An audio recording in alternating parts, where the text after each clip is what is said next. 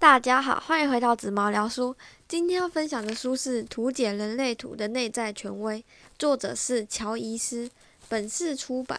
内在权威是什么呢？它就像一把钥匙，只要你好好使用它，你就能毫不费力的活出自己，把那个门打开来。那要怎么知道你的内在权威是什么呢？首先就是先去查你的人类图，连接我一样会放在下面简介栏里面。它会出现在表格里面，有七种，分别是情绪中心、内在权威、建骨中心、内在权威、直觉中心、意志力中心、居中心，还有无内在权威，还有月循环内在权威。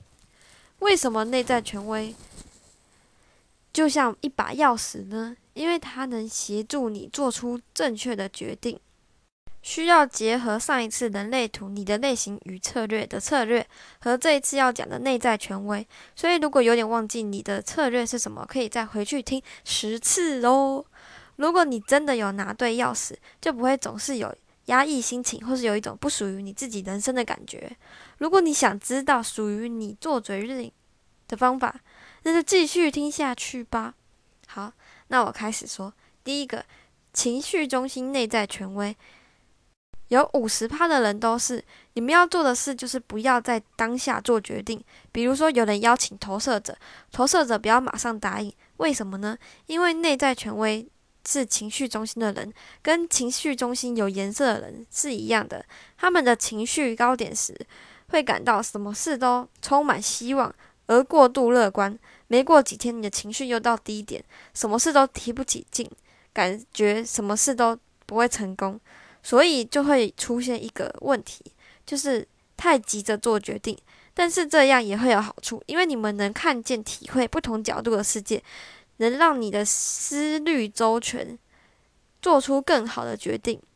而且你们也能用之前的分享子弹笔记来记录你们的情绪周期。第二个，建股中心，你可以请一位你相信的人问你，跟他说你想问的问题。但我觉得问问题的人可以尽量换一种方式，主要问的问题是一样的，但可以换一个角度问。不然我觉得，因为自己想好的问题，难免有心理准备，自己的脑袋也先想好答案了。比如说，我想问你想当塔罗牌师吗？那别人可以改成像是一般聊天一样，而且我觉得要在平常没有准备、很自然聊天的情况下，突然问问题，就问。聊一聊，聊聊聊，然后问：诶，你想要你喜欢当塔罗牌师吗？或是你觉得塔罗牌师有趣吗？类似这样子，换一个问法问问题。好，第三个直觉中心，你们要多让自己静下心来。为什么呢？因为你们的直觉只来一次，不会有第二次。你的直觉不一定会有逻辑性，但绝对不要忽视它，忽略它。它只会闪一下就没了，就咻一下就过来，然后就没了。然后你以为它是很荒唐的想法，但它其实是要来保护你的。所以记得一定要相信你的直觉，不要觉得这个想法很奇怪。好，第四个意志力中心，你只要记得你的承诺就是你的动力，你只要设定目标就一定会达到。好，第五个居中心。你们其实很了解自己喜欢什么，要做什么。如果要想要更确定自己的心的时候，可以看跟自己的朋友聊天，或者家人聊天。但重点不是要听他们的想法，而是听自己是如何讲述这件事情。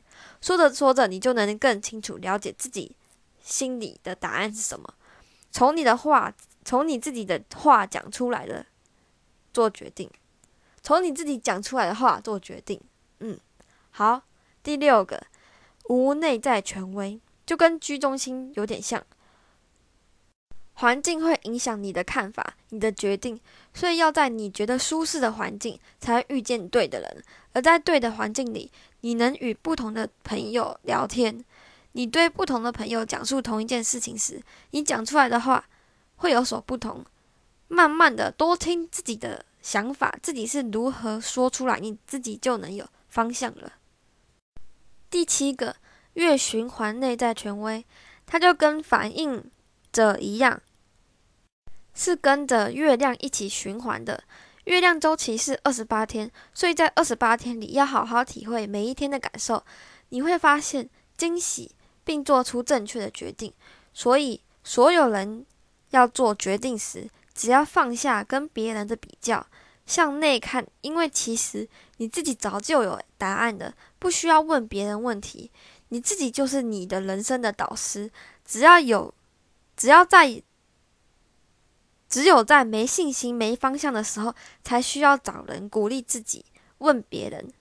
但是是问别人，叫别人鼓励自己，不是问别人自己应该做什么。但做决定的自己一定能做出来，属于自己最满意的决定。如果你真的有回到你的内在权威与决策与策略时，如果没有，就会显化，你显示者就会变成愤怒。